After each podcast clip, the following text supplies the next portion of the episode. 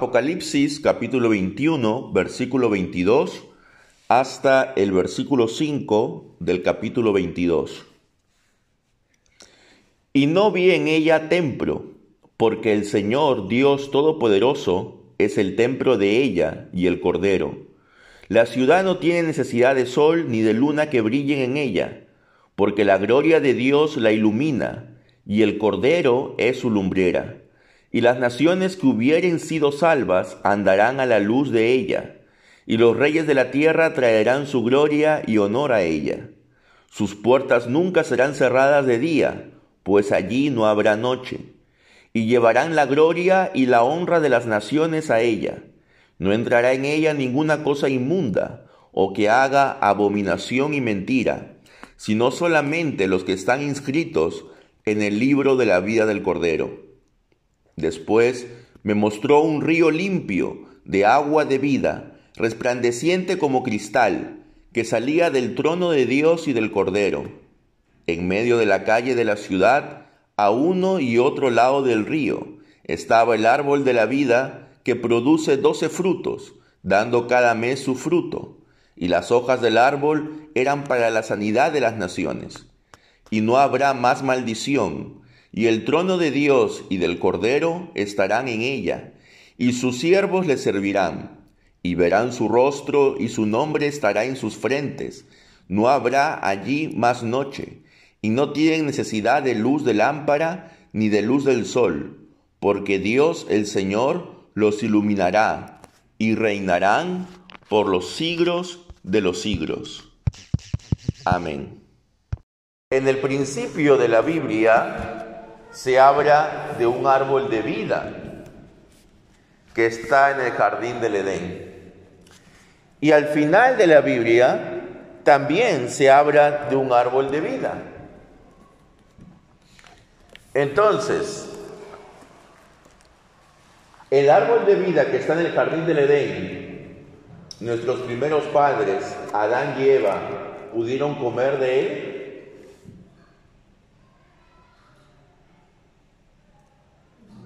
No, ¿verdad? ¿De qué árbol comieron que les estaba prohibido? Del árbol de la conciencia, del conocimiento del bien y del mal. Pero no pudieron comer del árbol de la vida por su desobediencia. Sin embargo, en el Apocalipsis capítulo 22, versículo 2, dice, que a cada lado del río estaba el árbol de la vida, el cual produce doce frutos y da su fruto cada mes. Las hojas del árbol eran para la sanidad de las naciones. ¿Ustedes conocen un árbol que dé frutos cada mes? No, ¿verdad? Entonces, esto demuestra la maravillosa productividad de este árbol implica la vida abundante que Dios provee para todos aquellos que van a estar en la nueva tierra. ¿Y cuál es la clave para ingresar en la nueva tierra? Así como la clave para que Adán y Eva fueran desterrados del paraíso, la clave fue la desobediencia, la clave para entrar en la nueva tierra es la obediencia. Entonces, tenemos que tener claro de que solamente entrarán a ella aquellos que estén inscritos en el libro de la vida del Cordero. Ante esto podríamos pensar de que este libro de la vida es algo que de alguna forma podríamos entender como un simbolismo de que Dios lleva el registro de quiénes son suyos. El Señor sabe quiénes son suyos. ¿Por qué? Porque han sido comprados con la sangre preciosa del Señor Jesucristo. Pero además de saber quiénes son suyos, Él también lleva un registro de nuestras acciones. No por el hecho de que nuestras acciones van a ser la causa de que al final seamos salvados, sino porque nuestras acciones reflejan el estado de nuestra fe, reflejan si realmente hemos sido regenerados. Entonces, evidentemente a Dios le importa lo que hagamos. La salvación es por gracia, pero eso no nos libera de poder vivir cada día confiando en Cristo y tratando de hacer las cosas lo mejor posible. Porque ciertamente eso es la voluntad de Dios. La salvación es por gracia, pero esa gracia hace que el Espíritu Santo que mora en mí me lleve a hacer buenas obras que Dios ha preparado de antemano, como dice Efesios 2.10. Entonces, estas obras también Dios las tiene en cuenta. Y a la ciudad santa, a la nueva tierra que será el lugar de, eterno, de eterna habitación de Cristo junto con nosotros, no entrará en ella nada que sea impuro, detestable o falso. Es decir, habrá una pureza en las personas que formen parte de esta nueva tierra. Y hay, una, hay un paralelo con Ezequiel en el capítulo 47, cuando se nos habla acerca justamente del río y de los árboles. En Ezequiel capítulo 47, vamos a leer en el versículo 1, dice, Luego el hombre me hizo volver a la entrada del templo y vi que por debajo del umbral del templo salía agua hacia el oriente, pues la fachada del templo miraba hacia el oriente y el agua corría por debajo hacia el lado derecho del templo al sur del altar. Entonces esa agua que sale del templo de Jerusalén en Ezequiel 47 eh, se convierte en un río. Y en el versículo 12 del mismo capítulo 47 dice, en ambos márgenes del río crecerá toda clase de árboles frutales, a los que nunca les faltará fruto, ni sus hojas se caerán. Estos árboles madurarán a su tiempo, porque el agua que los riega sale del santuario. Sus frutos serán comestibles y sus hojas serán medicinales. Entonces aquí estamos viendo cómo la profecía de Ezequiel se cumple, cómo este río de agua vida, de agua de vida que sale del templo recorre toda la ciudad y a cada lado del río estaba el árbol que produce fruto y que sus hojas son medicinales. La misma visión de Ezequiel aquí se repite para describir lo que ocurrirá en la nueva tierra.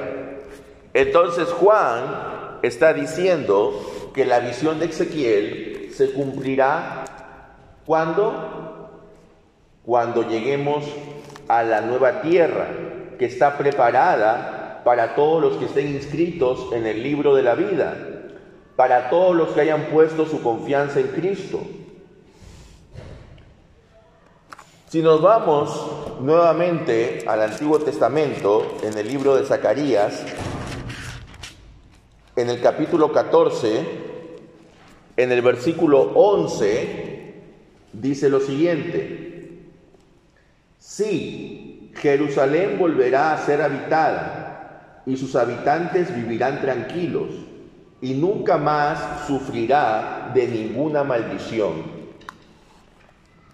Aquí se está refiriendo no a la Jerusalén que queda en el actual Estado de Israel, a la Jerusalén terrenal, sino se está refiriendo a la nueva Jerusalén, a la Jerusalén celestial, que, está, que va a ser el lugar de habitación de nuestro Señor junto con su pueblo.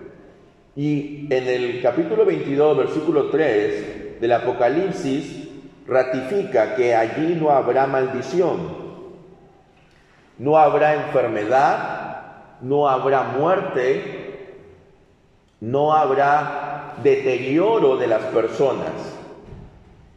Entonces, nosotros anhelamos, anhelamos estar en una ciudad así, donde no haya necesidad de templo, porque el Señor y Dios Todopoderoso y el Cordero habitarán en medio de ella. En la época del Antiguo Testamento se creía que la presencia de Dios, ¿dónde estaba? En el templo. Sin embargo, en la nueva tierra, la presencia de Dios estará en todo lugar, por lo que no será necesario edificar un templo, porque se podrá adorar a Dios en cualquier lugar. Y allí ya no habrá noche y no hará falta de luz artificial ni tampoco de luz natural, porque el mismo Dios iluminará todo y reinará por los siglos de los siglos. Entonces, Dios es luz. Y también cuando decimos que Dios es luz, estamos diciendo que Dios es verdad, porque la luz expone todas las cosas. Entonces, hermanos, esta es la fotografía, esta es la imagen que nos da el apóstol Juan del reino eterno.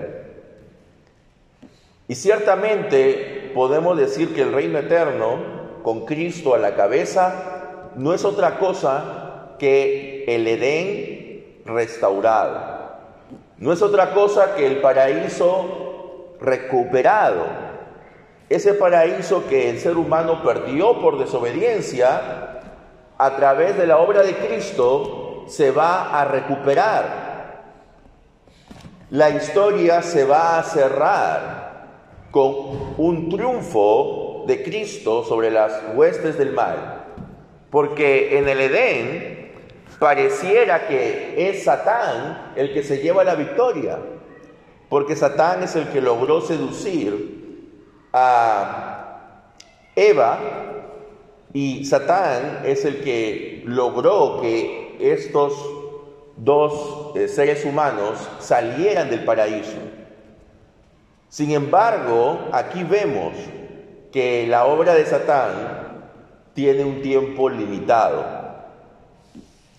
Ya Cristo ha vencido en la cruz a cualquier hueste de maldad y nosotros estamos próximos a poder disfrutar de este escenario.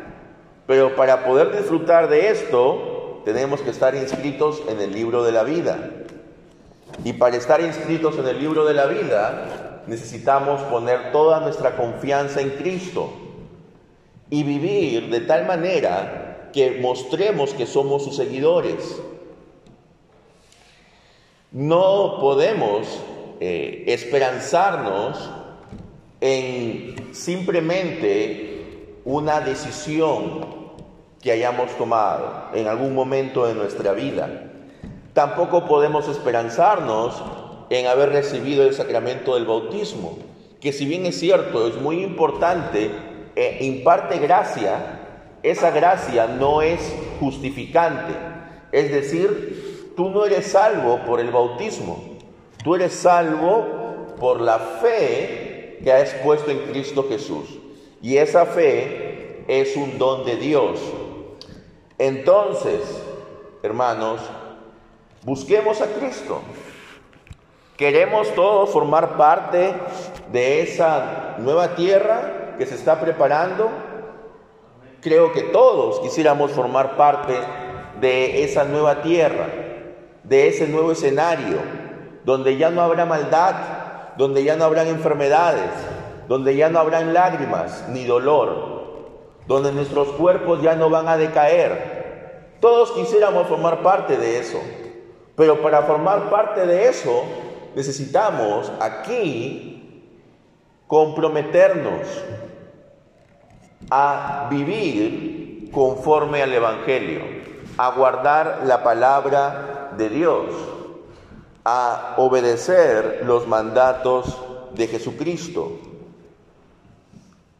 porque eso forma parte de la vida cristiana que nosotros estamos llevando. No podemos decir que somos cristianos y al mismo tiempo vivir como si no conociéramos a Cristo. Entonces, nuevamente hermanos, no solamente debemos decir que creo en Cristo como una afirmación teórica, sino poder expresarlo con nuestras acciones. Y si de repente estás en dudas, acércate a Cristo, acércate a Él, pídele que Él te dé fe, que Él te dé el Espíritu Santo, el consolador, el que está a tu lado para defenderte, para que así puedas realmente tener esa fe verdadera que te hará formar parte de ese reino eterno de Dios.